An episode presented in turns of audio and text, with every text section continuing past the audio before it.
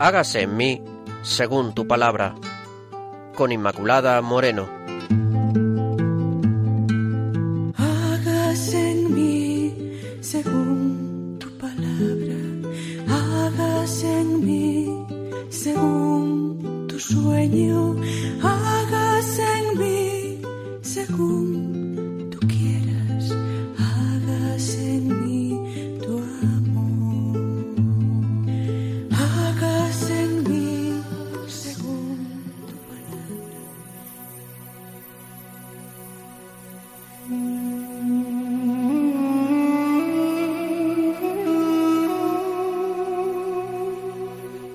Bienvenidos, queridos oyentes de Radio María, al programa Hágase en mí, según tu palabra.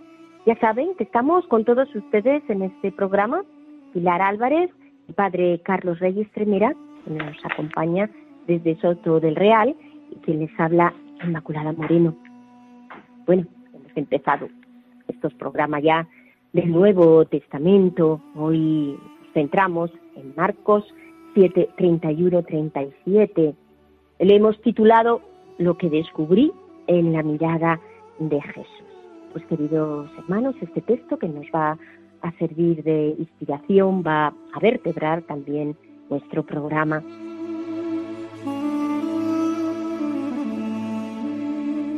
Bueno, les recuerdo que pueden ponerse en contacto con nosotros a través del correo electrónico hágase en mí según tu palabra arroba radiomaria.es hágase en mí según tu palabra arroba radiomaria.es Muchas gracias un día más por los correos que seguimos recibiendo. Gracias de veras que nos dan ánimos para seguir adelante en este camino. Claves para leer la Biblia.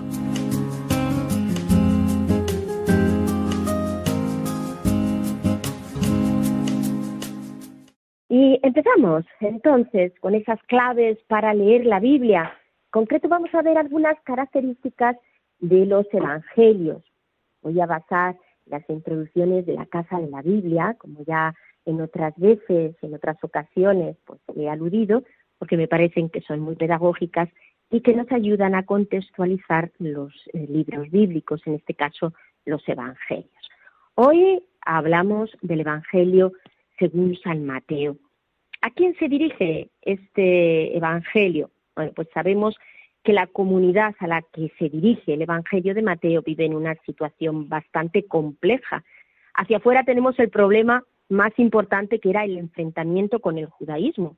Y hacia adentro experimentaba la división y sufría las tensiones propias de una comunidad cristiana, una comunidad cristiana de segunda generación, en la que comenzaban ya a aparecer pues la pereza, el abandono, pues, el abuso de poder también, en algunos casos, la indiferencia y otras actitudes similares. Luego, por una parte, el enfrentamiento de Jesús y sus discípulos con los líderes judíos, así como también entre los judíos y sus sinagogas por un lado y por otro los discípulos y la iglesia. Y esto está reflejando la situación en la que vivía esta comunidad cristiana hacia afuera. En efecto, porque después ya de la destrucción del templo de Jerusalén, en el año 70 después de Cristo, pues el judaísmo se había replegado sobre el grupo de los fariseos y además estos por su parte pues habían adoptado una postura de intransigencia con los demás grupos judíos y muy especialmente con el grupo de los discípulos de Jesús. Y por otro lado, cada vez eran más los cristianos que entendían la fe en Jesús como algo independiente del judaísmo. Claro, estas tensiones pues provocan la ruptura entre cristianos y judíos y dieron lugar pues a una intensa polémica que se refleja en el Evangelio, como por ejemplo en Mateo 23, del 1 al 12, o en Mateo 21, 43. Esto en cuanto a la situación hacia afuera, pero la situación interna de la comunidad era también problemática. Habían pasado ya los primeros años en los que ese entusiasmo mm, pues era mayor. ¿Qué ocurre? Que además el retraso de la venida del Señor que ellos esperaban fuese inminente, había abierto en la historia pues un espacio en el que los discípulos tenían que vivir según el ejemplo de Jesús y la iglesia tenía que organizarse. Al principio, la mayor parte de los que formaban esta comunidad eran de origen judío, pero muy pronto los paganos fueron el grupo más numeroso. O sea, que en el seno de este grupo mixto había diversas posturas con respecto a cómo se interpretaba la ley de Moisés y también sobre el alcance de la misión cristiana, mientras que otros pues, ponían todo su empeño en esa eh, alabanza, pero que estaba desconectada de, de la vida. Pues todo esto se recoge en el Evangelio. Por eso Mateo abordó esta situación y trató de hallar un punto de encuentro para todos, reuniendo así de esta manera en su Evangelio diversas tradiciones y presentando a Pedro como el gran maestro, que recibe una instrucción especial de Jesús y que puede, por tanto, servir de árbitro en caso de discusión. Según una tradición muy antigua, el autor de este Evangelio fue Mateo, el publicano, uno de los doce discípulos de Jesús. La fecha de composición puede fijarse entre el año 70 y el año 110 después de Cristo. En el año 70 tuvo lugar la destrucción del templo de Jerusalén, a la que Mateo también va a aludir en diversos pasajes, como Mateo 21, 41, 22, 7, 23, del 37 al 38. De hecho, en el año 110, Ignacio de Antioquía cita ya en sus cartas textos de Mateo. La situación queda reflejada por este Evangelio y sugiere que fue compuesto entre los años 80 y 90 después de Cristo. En cuanto al lugar de composición, es con mucha probabilidad Antioquía de Siria. En esta ciudad se hablaba el griego y había una importante colonia judía. Allí se asentó una de las primeras comunidades cristianas, tal como nos dice Hechos de los Apóstoles en el capítulo 11 del 19 al 30. En esta comunidad pronto se mezclaron judíos y gentiles. Y Pedro desempeñó en ella un importante papel, lo expresa así en Gálatas 2 del 11 al 14, lo mismo que en el Evangelio de Mateo, por ejemplo. El Evangelio de Mateo queda reflejado esto en Mateo 15, 15, 16 del 16 al 19 o Mateo 17 del 24 al 26.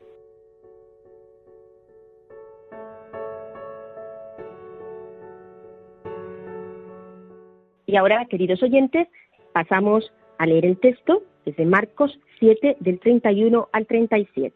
Escuchamos.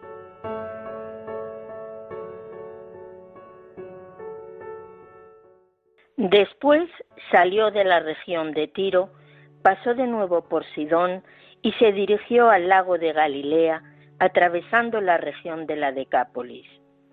Le llevaron un hombre sordo y tartamudo, y le suplicaban que impusiera las manos sobre él. Lo tomó, lo apartó de la gente y a solas le metió los dedos en los oídos. Después le tocó la lengua con saliva. Levantó la vista al cielo, suspiró y le dijo, Efatá, que significa ábrete.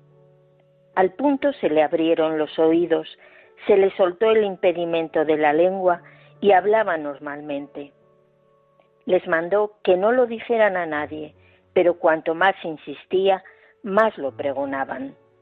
Llenos de asombro comentaban, todo lo ha hecho bien, hace oír a los sordos y hablar a los mudos.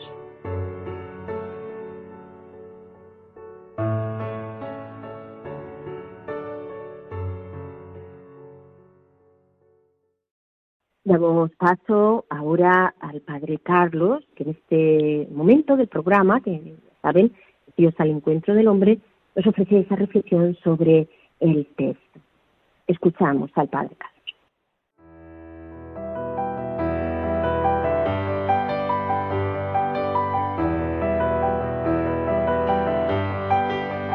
Dios al encuentro del hombre.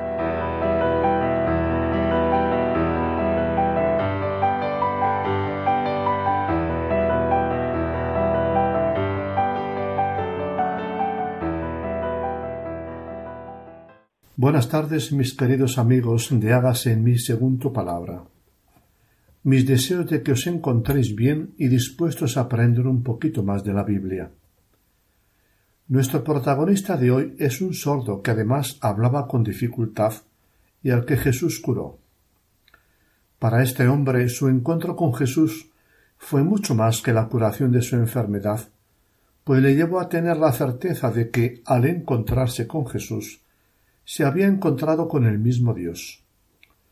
Esto cambió radicalmente su vida, llevándole a vivir al modo de Jesús, su Señor. Observad con atención esta historia, porque refleja lo que suele pasar cuando las personas, quién sabe si nosotros mismos, hemos tenido la experiencia de un encuentro personal con Jesús. El comentario que os presento en este y en los próximos programas es de Teresa Irnibar de Garay, en su libro Una fe que escandaliza y seduce, libro que os recomiendo adquirir para vuestro provecho personal. Y sin más, comenzamos. Nos habla Jonás, el hombre curado. Yo era ese hombre sordo y prácticamente mudo del que habla la historia. Y la verdad, me había acostumbrado a vivir así. Era consciente, claro, de mi limitación, pero tenía una familia que me quería entrañablemente y que cuidaba de mí, y había aprendido a comunicarme con ellos a mi manera, y ellos me entendían. Soy muy trabajador, por otra parte, y así no sentía tanto que les fuera gravoso, porque con mi trabajo compensaba la limitación que tenía por otro lado. Y ellos, por su parte, me querían tanto. No sé a cuántos curanderos me habían llevado ya. Cada vez que pasaba alguno por nuestro pueblo, o por Gadara o Pella, ciudades cercanas, se acercaban entre se arreglaban entre hermanos o amigos para llevarme con él. ¿Cuántas pócimas habré bebido? cuántos ungüentos y pomadas me habrán untado y cuánto dinero se habrán gastado en mí. Yo les decía que no, que estaba bien, que no quería, y ellos insistían en que había que intentarlo, que no podía vivir así, que eso no era vida. Con el tiempo he entendido que era el mismo Dios el que les daba fuerzas para insistir tanto, puesto que al final tuvieron razón. Pero con esto me adelanto y quiero contar la historia tal como fue. El caso es que un día les hablaron de un maestro judío, Jesús, que pasaba por nuestra tierra.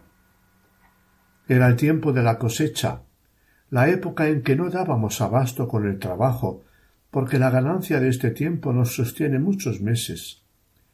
Y aun así se arreglaron para llevarme donde él. Yo les decía con mi media, media voz gastada que no, que iba a ser como siempre, que no serviría, y que lo teníamos claro, y que lo que teníamos claro es que necesitábamos trabajar para sostener a la familia en el invierno, que iba a echarme otro sortilegio, que no haría tampoco nada, y que no quería ir. Ellos estaban empeñados como siempre, y allá que fuimos. Yo me encontraba como tantas veces resignado y escéptico, entre pasivo e indiferente, conmovido por su cariño y desengañado de tantos charlatanes. No entendía cómo ellos seguían creyendo. Yo no tenía tan mala vida, porque los tenía ellos, y había muchas cosas que podía hacer. Pero estaba visto que no me iban a dejar así. Ya cuando llegamos se percibía algo distinto. He visto suficientes multitudes en torno a los adivinos, a los taumaturgos, a los sanadores o curanderos, para poder saber distinguir. Desde que te ibas acercando a donde él estaba, el ambiente era otro. Se respiraba esperanza. No me preguntes por qué. No había crispación ni ansiedad y la gente no se peleaba por acercarse a él. Era como si estuviera ahí, tranquilo, con tiempo para todos, y la gente lo sabía. No es que estuvieran mirando a otra parte, iban a él, lo buscaban a él, precisamente a él. Esa era otra diferencia. Muchos de los curanderos que he conocido podían ser unos rufianes, podían ser agresivos o temperamentales, no ibas por ellos, sino por el poder que tenían o que decían tener. A donde este Jesús aunque algunos estuvieran allá por curiosidad o para informar a otros, la mayoría iba por él. Se había corrido que Jesús curaba por la fe en él. No te cobraba nada, te pedía fe. Esto era también algo muy extraordinario. Yo no he conocido a otro curandero que no cobrara. Algunos cobraban poco y otros mucho, pero todos cobraban. Era otra de las razones por las que les decía a mis hermanos que no quería ir. Nosotros no somos ricos, y ya iba siendo una buena cantidad la que se estaban dejando en mí y para nada. Pero Jesús no cobraba. Seguramente esto hacía también que la gente se acercara de otro modo. No sabías qué era, pero algo distinto tenía este hombre que ofrecía todo su poder de curar y no pedía nada a cambio. ¿Dónde se ha visto? ¿Era esto lo que hacía que en torno a él hubiera más esperanza? Te he dicho que la gente estaba como más confiada, no crispada en torno a él. Es verdad. Pero no es que estuvieran distraídos mirando a otra parte. Al contrario, todas las miradas se concentraban en Jesús al verlo con cada uno de nosotros, otra cosa muy desconcertante es que no, es que no te sentías separado de los demás, buscando todos tus, solo tu salvación, sino que te sentías formando parte de una humanidad doliente amada por Él, unida a torno a Él. Era como si sólo existiéramos cada uno, y su sanación no se limitaba a curar la enfermedad que tuvieras, sino que las gentes que se acercaban a Él salían de verdad curadas. No sé explicarme bien, lo sé. Solo sé que, mientras esperaba mi turno, fui, fui sacudiéndome mi escepticismo y deseé, como no había deseado antes, encontrarme con él. No creo que llegara a creer que me iba a curar, no. Me parece que ni pensaba en ello en ese momento. Era más un deseo de estar frente a él, un deseo de que sus ojos me miraran y sus manos me tocaran. No sé por qué lo deseaba, pero lo sentía tan ardientemente como si la vida me fuera en ello. A partir de ahí, no tuve ojos más que para ver cómo miraba cada uno, cómo le hablaba. Solo veía cómo movía los labios sin captar ninguna de sus palabras cómo desee entonces poder escuchar sin perder una sílaba lo que decía Jesús. Mientras lo miraba se paró el tiempo. Solo tenía ojos para mirarlo. En verdad, creo que ni pensaba en mí. Soy un hombre resignado, austero podríamos decir. He tenido que hacerme así consciente de que tenía menos oportunidades que otros y vivía contento y agradecido por tanto como Dios me había concedido. Una familia que me quería, fuerza y ganas de trabajar. No estaba descontento. Sí es verdad que a veces me atacaba un dolor hondo por no poder encontrarme íntimamente con otro ser humano, por la limitación de no poder comprender mejor a los demás y no poder comunicarme sobre todo. Sí que sufría cuando veía a dos departiendo amigablemente, cuando el aire hablaba de intimidad y de confidencias, cuando las palabras se volvían silenciosas. Me decía que conocía mucho de los demás a base de observarles y que comprendía más de ellos por sus gestos que por sus muchas palabras, y es verdad. Pero permanecía en mi torre, yo solo, no podía expresarme y nadie me buscaba a mí personalmente. ¿Quién va a contar sus secretos a un sordo? Esa soledad era una dura cruz, y aunque casi siempre la tenía raya, era un peso y un dolor que no podía negar ni ignorar, por mucho que me conformara. Estaba pensando estas cosas cuando de pronto me encontré ante Jesús. Mejor, era mi hermano Simeón el mayor, el que me sujetaba mi hombro mientras se dirigía a él. Cuando levanté la vista Jesús me miraba, y era como si entendiera lo que yo había estado pensando. más, como si entendiera mucho mejor que yo en mi soledad y en mi cautiverio, como si compadeciera si se compadeciera hondamente de mi dolor, con un dolor del que no tenía noticia. En su mirada conocí la medida de mi dolor. Fue en este momento como si bajara mi abismo. De repente rompieron todas las compuertas con, lo que me, con las que me había conformado, mi resignación y mi pretendida indiferencia, y de lo profundo de mi vida brotó un grito salvaje. Sálvame. Sálvame de esta apariencia de vida en la que me conformo con lo que me dan, sin poderme decir en primera persona.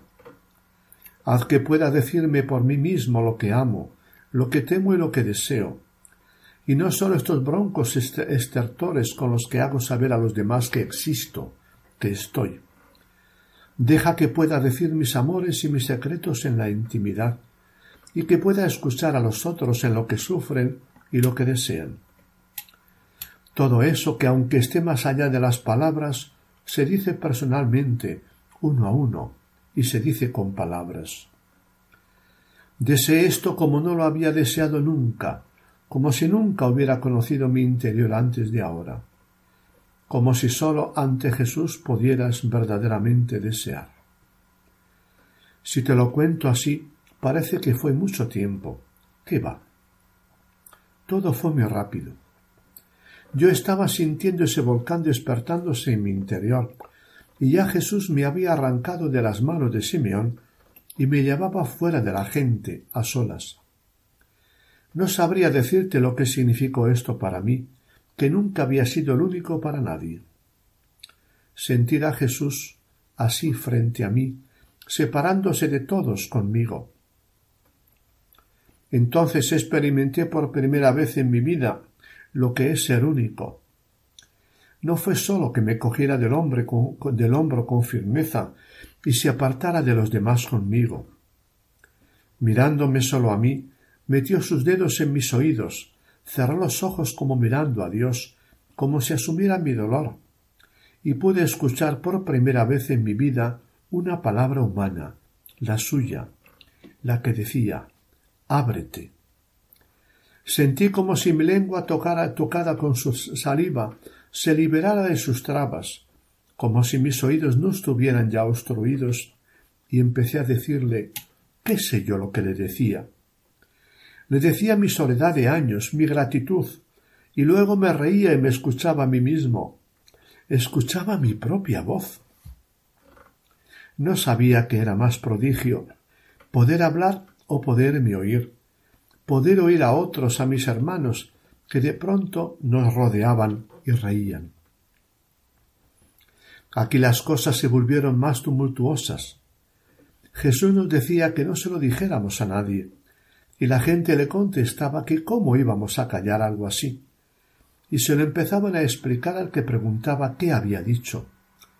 Fue una locura, y el más loco era yo, que de repente tenía una vida nueva, una vida a la que se le abrían montones de posibilidades, todas las posibilidades que acababa de descubrir que deseaba intensamente.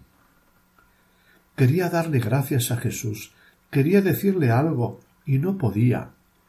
Ahora no era porque no pudiera hablar, sino porque un tumulto se había interpuesto entre él y yo, y todos lo aclamaban y se admiraban, mientras algunas mujeres lloraban de alegría. Fue como si de repente se hubiera despertado alrededor una admiración nunca conocida, una dicha desbordante, y todo se contagiara de aquella alegría. Y había sido mi curación el catalizador de esa alegría. La gente saltaba y danzaba, se abrazaban y decían Hace oír a los sordos y hablar a los mudos. Nunca he visto una explosión tal de alegría en ninguna fiesta por ningún motivo. La alegría que se había desatado acompañaba la dicha inmensa e increíble que sentía en mi corazón. Mis hermanos me abrazaban, se abrazaban. Samuel, el pequeño, me decía que ahora tenía de verdad un hermano. Y yo también lo sentía así. ya no volví a ver a Jesús. Regresé con mis hermanos al pueblo y durante mucho tiempo estuve estrenando mi nueva vida.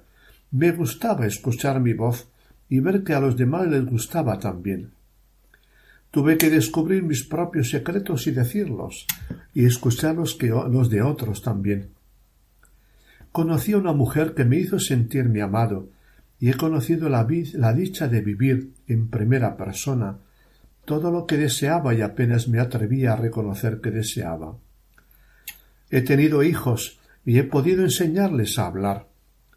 He escuchado sus risas y he respondido a sus preguntas. Me he hecho el sordo también alguna vez, y cada día he recordado que todo lo que hoy tengo se lo debo a Jesús. Al principio lo recordaba con gratitud por lo que había recibido de él. Había transformado mi vida, había hecho bueno una vida que era sólo media vida, y yo ni lo sabía del todo hasta que él me hizo soñar, desear, y la transformó según lo que él había despertado. Cada día recuerdo que le debo la vida. Cada día doy gracias a Yahvé por él, y lo pido que, le pido que lo siga bendiciendo, como hace hasta ahora. Pensaba mucho en lo que significa en nuestro mundo una persona así, puesta en medio de los hombres para salvar, para liberar, para despertar la vida y hacerla buena. No he conocido a nadie más como él, y eso que conozco a mucha gente buena. Es más, creo que no hay nadie así. No conozco a todos, claro, pero en Jesús hay algo que sobrepasa lo humano. Supe en su mirada, en su modo de tocarme, que me conocía mejor y estaba más cerca de mí que mis hermanos y que todos los que tanto me aman. Es como si supiera mis dolores y mis anhelos desde dentro, y le moviera una compasión infinita hacia mí. No sé por qué lo sé, pero sé que no ha habido nadie más en el mundo así. Con el tiempo fui dejando de pensar tanto en cómo me había transformado mi la vida, y empecé a pensar más en él. Lo grande no era ya lo que había hecho conmigo o con otros. Oímos hablar mucho de él. Decían que se había vuelto a su tierra, decían incluso que lo habían crucificado sino que esa salvación que nos había traído llevaba a poner la mirada en él, a preguntarse quién era él. Con el tiempo fui convenciéndome, no sé cómo, de que al encontrarme con Jesús me había encontrado con el mismo Dios. Ya te imaginarás cómo revolucionó este pensamiento mi idea de Dios, del Dios de los judíos que se acerca con su amor a todos los pueblos. Tenía la certeza íntima de que Jesús era un hombre en quien el mismo Dios, el mismo Dios se estaba manifestando. Y eso hacía que su humanidad fuera tan absolutamente única, una humanidad en la que se aliaban el poder y el amor en favor de nuestras dolencias, de nuestras miserias. A través de estas certezas, que no sé cómo se fueron haciendo en mí, llegué a hacer de Jesús mi amigo más íntimo, Dirás que tenía poco para relacionarme con él, aquella mirada suya, aquellos minutos en que me tocó y me curó. En cierto modo es como dices. En otro sentido, este tiempo tan intenso me cambió la vida, y por eso en adelante mi vida fue orientándose desde él. Poco a poco fue cogiendo relevancia, protagonismo. Se fue haciendo señor de mi vida, ya sé que te parecerá una barbaridad que en Dios sea un hombre, pero no sé explicarlo mejor. Solo sé decirte que mi corazón, ya no solo mi lengua y mis oídos, se han ido transformando desde que habla con él, y veo que poco a poco voy mirando como él. A los demás, no solo a los cercanos, sino también a los extraños, y a Dios que en Jesús se manifiesta. Esta es mi historia. La historia de cómo un hombre sordo y casi mudo, impedido en lo profundo para comunicarse con los demás, es hoy, gracias a Jesús, un hombre que vive en su interior en diálogo permanente con Dios, que en Jesús se ha acercado a nosotros y nos ha dado lo que Él es. Concluimos aquí, mis queridos radio oyentes, la historia del encuentro del sordo mudo con Jesús. Qué transformación, ¿verdad? Y no es el cambio exterior lo más importante, sino lo que supuso para este hombre el encuentro de Jesús. Un ser unir modelándose y configurándose al modo de Jesús, pasando a ser un testigo del mismo ante los demás. Ojalá os hayáis sentido identificados y reflejados en su historia.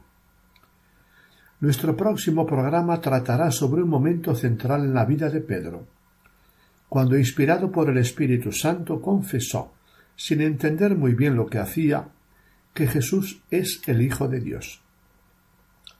El texto podéis encontrarlo en Marcos capítulo 8, versículos 27 al capítulo 9, versículo 1.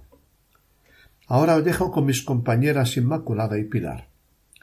Estaré de nuevo con vosotros dentro de dos semanas para disfrutar juntos de las cosas de Dios reveladas en su palabra. Dios os acompañe y guíe a todos. Un gran abrazo. Muchas gracias, Padre Carlos. Les recuerdo que Padre Carlos Rey Estremera está como vicario parroquial en Soto del Real, que también estamos junto con todos ustedes, Pilar Álvarez, les habla Inmaculada Moreno. Les recuerdo también que pueden establecer contacto con nosotros a través del correo hágase mí, según tu palabra, arroba radiomaria.es.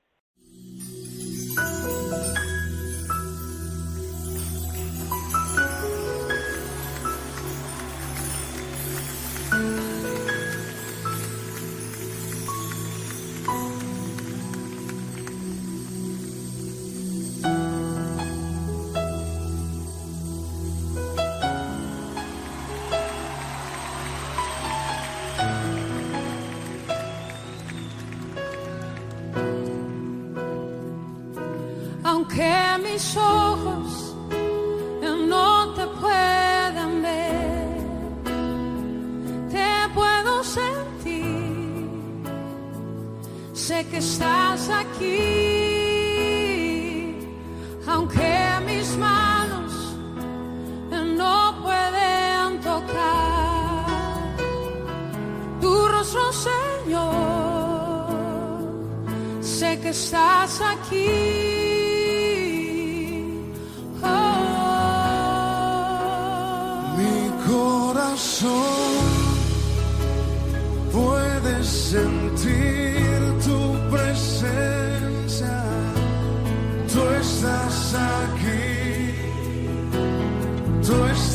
Aquí. Puedo sentir tu majestad. Tú estás aquí.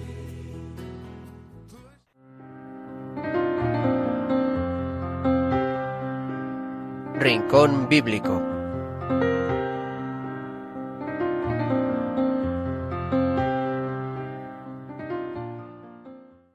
Gracias por su atención. El programa en concreto de hoy, lo que descubrí en la mirada de Jesús a través del texto de Marcos 7, 31, 30. Y ahora vamos a, a dar la palabra a Pilar, que a través de este texto pues nos va a hacer las aplicaciones a nivel espiritual, porque ya saben ustedes que este programa pretende ser de teología espiritual bíblica, es decir, espiritualidad bíblica, aplicar a la vida la palabra de nuestro Señor.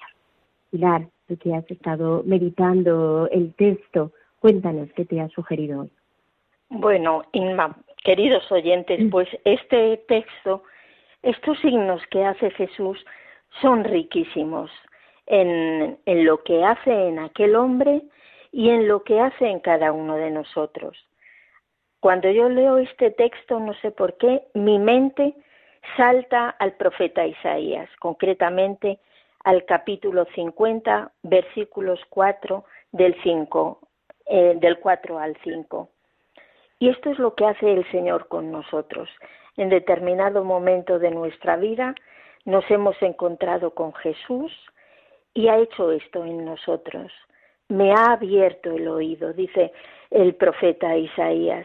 Y es cierto, de alguna manera, el Señor en ese encuentro nos ha abierto el oído. Dice el texto del Evangelio que Jesús le metió los dedos en los oídos a este hombre. Cuando uno mete los dedos en los oídos, lo primero que ocurre es que no se oye nada del exterior. A veces nosotros no podemos escuchar a Jesús porque estamos envueltos en un montón de ruido, de ruido externo, de palabras, de conversaciones, de cosas. Jesús de alguna manera hace que dejemos de escuchar eso de afuera para escucharle a Él, que nos habla desde dentro. Esto también nos hace ver cómo Jesús, todas las sanaciones que hace, son de dentro hacia afuera, de dentro hacia afuera. Dice el texto de, de, Isaías, de Isaías, el Señor me abrió el oído, cada mañana me espabila el oído. Qué importante es esto, que el Señor cada mañana nos quiere hablar, a ti y a mí, no quiere que seamos sordos. Y después está el hecho, el hecho de que el Señor le toca la lengua a este hombre al que se le traba la lengua. Dice el texto de Isaías también que mi Señor me dio una lengua avezada, una lengua avezada para ir a consolar al triste, al que está solo. Esto es lo que el Señor hace con cada uno de nosotros. Cuando nos toca por dentro y realiza esas sanaciones maravillosas que producen el encuentro con Jesús, nos prepara para que nosotros vayamos a dar una palabra de aliento. El Señor no nos abre el oído y nos desata la lengua para criticar, para murmurar, sino para llevar el consuelo a cada uno de los que nos vamos a encontrar, a encontrar por el camino. ¿Y qué hay detrás de esta acción de Jesús con este hombre y con cada uno de nosotros? Pues el gran amor que nos tiene. Yo tengo una amiga que es logopeda, que es cristiana, y una vez comentando este Evangelio nos contaba que tenía un niño que le habían llevado de cuatro años que no hablaba y aparentemente llevaba los informes eh, médicos de que no había ningún impedimento eh, que tuviese para, para no hablar. Eh, pues esta amiga empezó a tratarle y al cabo del tiempo me dijo, mm, ¿sabes? Ya habla. Bueno, ¿y qué, qué has hecho con él? Y dice, bueno, pues yo le enseñé, le he estado enseñando a hablar como cualquier madre enseña a su hijo. Eso sí, le abrazaba muy a menudo. Y es cierto, esto nos demuestra lo importante que es que no perdamos de vista que el amor de Dios está siempre por detrás de la acción sobre cualquiera de nosotros. Y ese testimonio muy bonito, Pilar, ¿verdad? Como es el abrazo, lo que da que realmente el cariño y la cercanía, lo que, lo que nos hace, pues, eh, desbloquearnos, ¿no? En el fondo a veces tenemos tantos bloqueos por dentro que eso nos, nos impide vivir. Y el Señor lo que nos da es su vida y su vida sobreabundante. Pues muchísimas gracias, eh, Pilar. Y ahora vamos a pasar este momento de oración inspirándonos en el texto.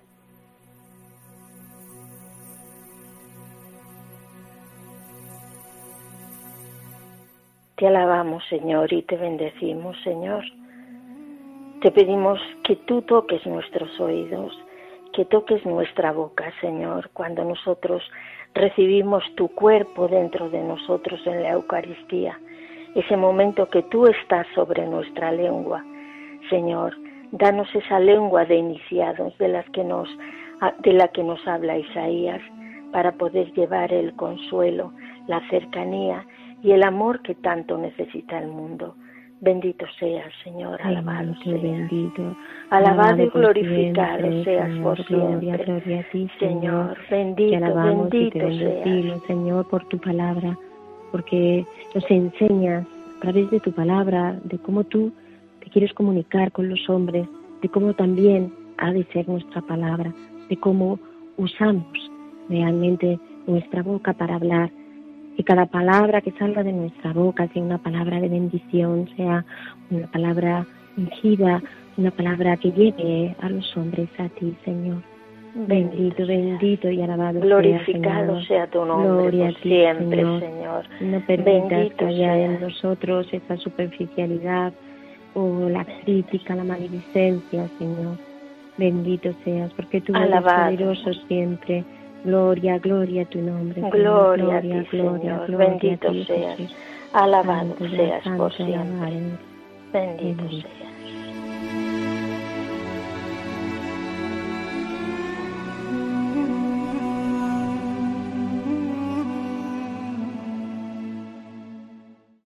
Terminamos, queridos oyentes, así el programa de hoy.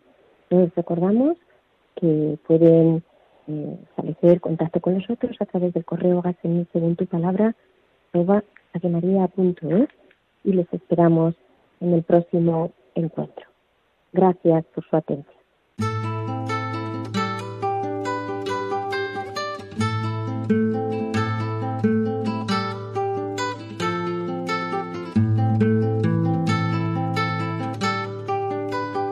Han escuchado Hágase en mí según tu palabra, con Inmaculada Moreno.